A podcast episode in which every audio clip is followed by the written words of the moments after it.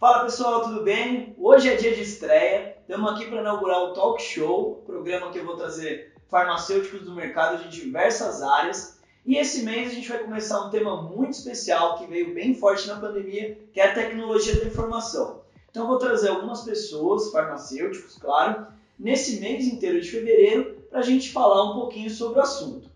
Para começar o nosso primeiro talk show, nossa estreia, minha querida amiga aqui, Juliana Gomes, já conhecida há muito tempo minha, resolveu aí topar essa loucura nossa aí, né, Ju?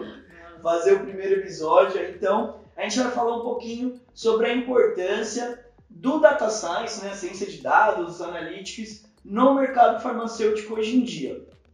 Então, Ju, muito obrigado por estar aqui. Valeu pelo, por aceitar o convite. E queria começar aí falando contigo o que, que você resolveu uh, escolher aí fazer uma transição diária? Fala pra gente melhor como que você começou, inclusive, no mercado farma. E aí no nosso bate-papo, né, você falou, falou, Lucas, resolvi, cara, mudar, entrar de cabeça na parte da, da tecnologia da informação, ciência de dados. Fala pra gente melhor, pra gente começar o nosso bate-papo, toda essa transição sua e o que resolveu você fazer essa parte para TI mesmo. Oi, Lucas, obrigada. Queria te agradecer pela oportunidade, né, de estar aqui falando um pouquinho da minha história, contando aqui, né, para todo mundo um pouco da, da desse minha jornada na área farmacêutica até a transição para a área de dados. Então, eu tenho 14 anos de formada. Nesses 14 anos, eu já atuei no varejo, farma, então em drogarias, na parte de especialidades e alto custo, com supply chain, logística, cadeia do frio, que foi onde a gente se conheceu, né? e também já atuei na área hospitalar, na área de farmácia, farmacovigilância. E agora, né, estava um tempo parada e comecei a buscar no mercado as, as profissões, os cursos que seriam tendências de curto, médio e longo prazo.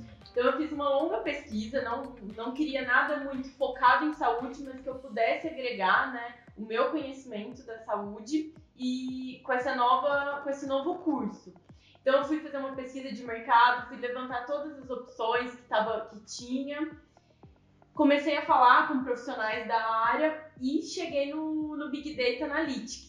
Então, tô come... eu em agosto de 2019, depois de uma longa pesquisa, indo conversar com profissionais da área, profissionais de TI, de tecnologia, cientista de dados, e vendo entre as qualificações e habilidades que esse profissional tinha que ter, eu me identifiquei e me joguei nesse desafio. Então, em 2019, em agosto, comecei um MBA na FIA. Estou fazendo, termino agora em agosto. E desde de lá para cá, tô assim, é, cada vez mais buscando, né? Então é uma área muito boa, ela tem muita comunidade, muito material. Então vale a pena quem quiser entrar. Não é fácil, mas é possível. Então já tá aí quase dois anos. Dois anos, né? É, 2019. De... É, então quase um ano e meio fazendo aí.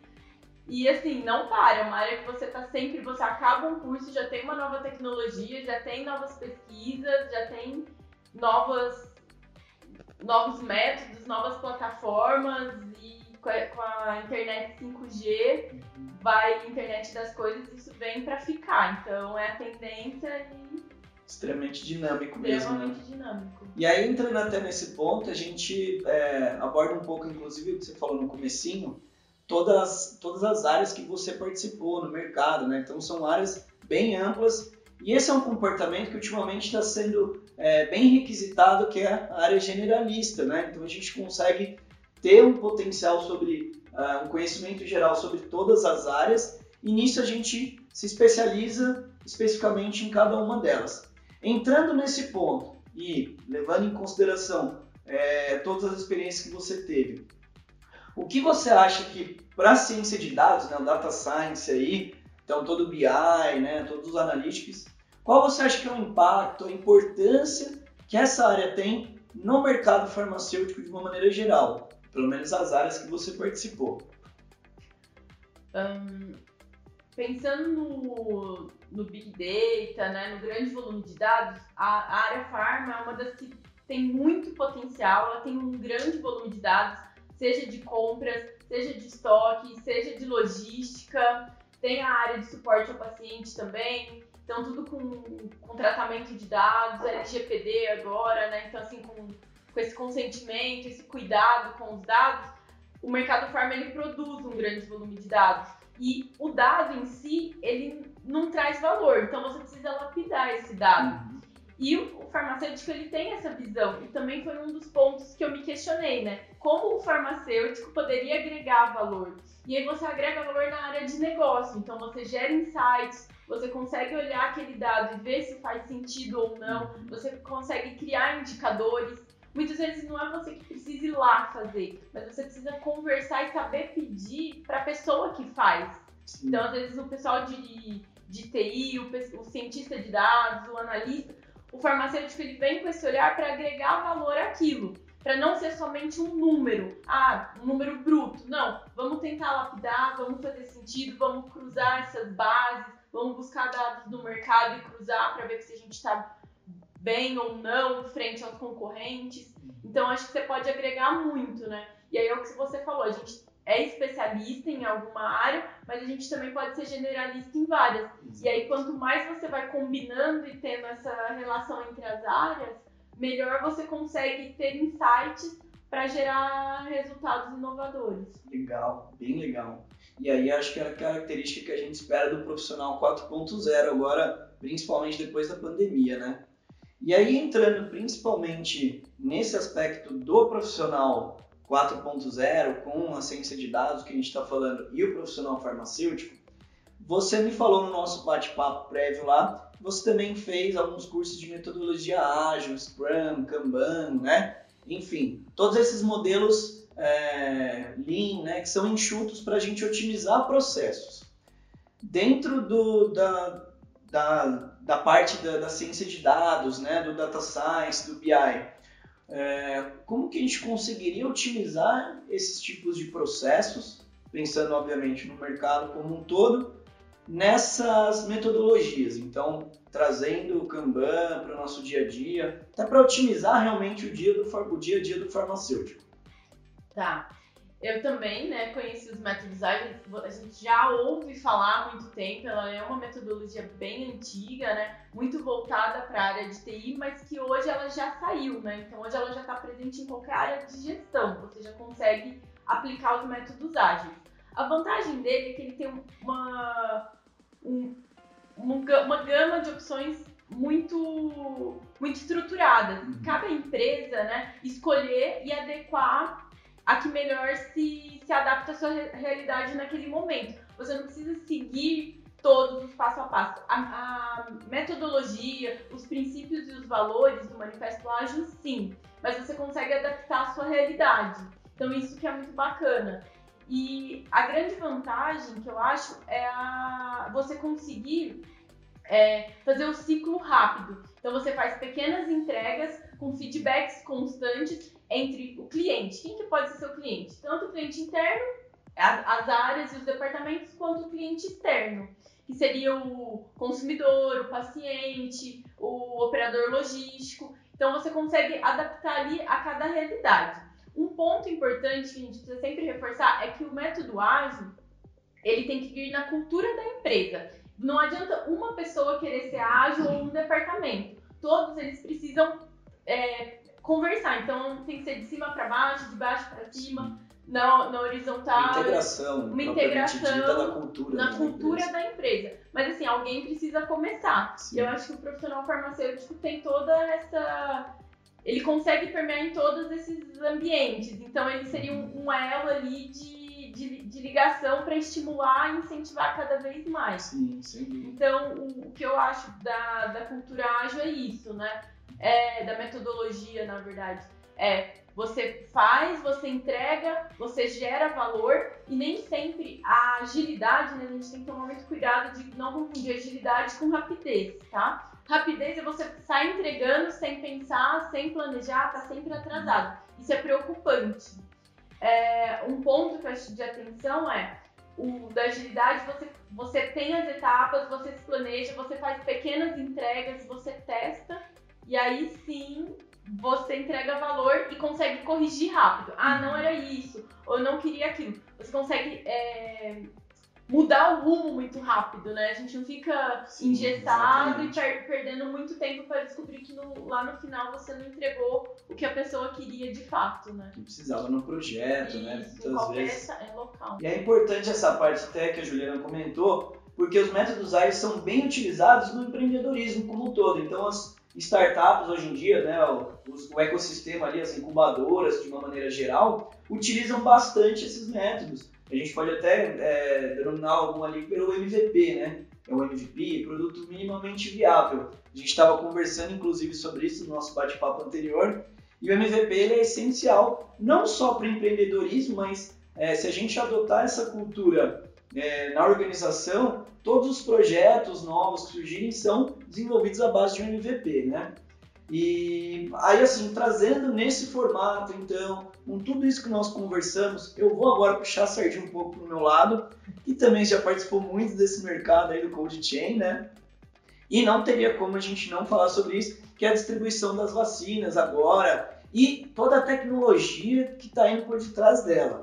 É, na sua opinião, Ju, o que, que é, a integridade de dados, a tecnologia dos dados, né, toda essa ciência aí do analytics, o que, que ela vai contribuir para o mercado farma, para a rede do frio e exclusivamente para a distribuição das vacinas nesse momento? Tá. É bem, bem desafiador, né? Perguntinha chumbo aqui. Olha, eu acho que o Big Data, o Analytics, o digital, o Machine Learning, ele veio para ficar na era, na era Covid na era pós-Covid que a gente está tratando, né?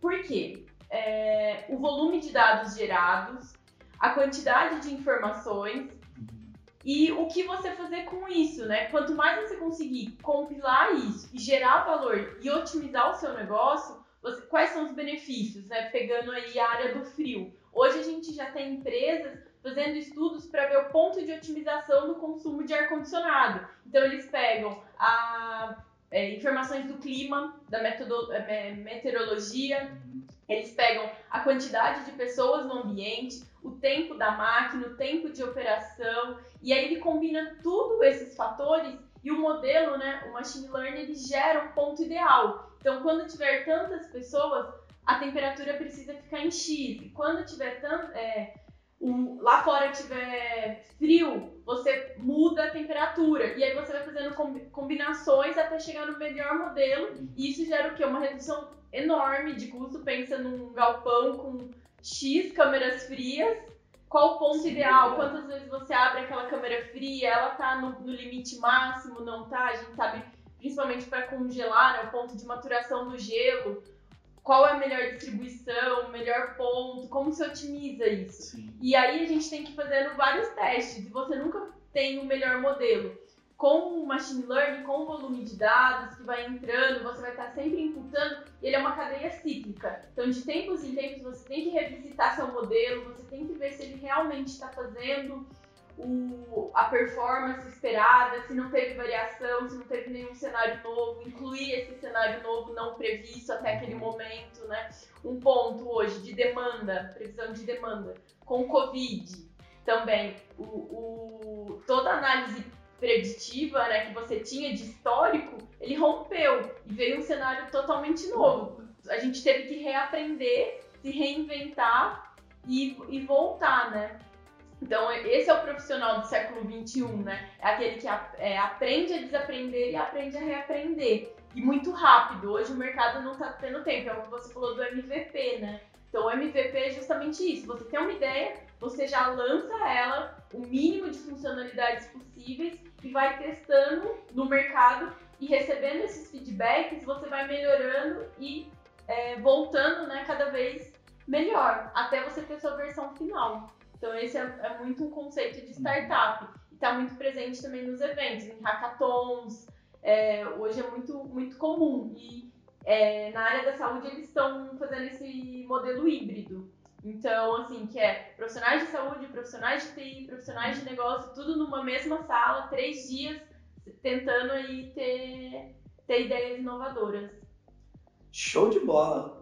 A Ju já deu até a deixa para a última pergunta aqui, que a gente já ia entrar, e é justamente isso que eu ia falar. Falando nesse modelo híbrido, com a sua transição, com todo o nosso bate-papo, você falou para mim ali sobre uh, uma espécie de mapa mental, né, umas técnicas que você utilizou para fazer a transição de carreira.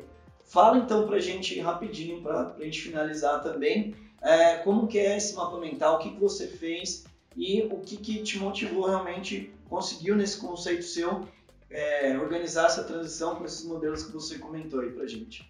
Bom, não é muito mapa mental, né? Hum. Mas ele é uma, um quadro de visualizações, é o famoso quadro Kanban. Então, nele eu, eu me organizei em algumas colunas. Então, a fazer, fazendo, concluído e a falta de foco. Por quê? Quando você está em transição de carreira, você quer fazer vários cursos, você quer estar tá aprendendo cada vez mais, você acha que você não sabe, então tem aquela síndrome do impostor, né? Não sei, não tá bom, é, não vou dar conta. E aí isso me ajudou muito a, a, me acalmar, porque toda vez que me bate essa síndrome, eu vou lá na tabelinha de concluído, na coluna do concluído, e olho lá quantos cursos eu já fiz, quantos livros eu já li, quantas pessoas eu conheci, e lá você vai pondo tudo isso.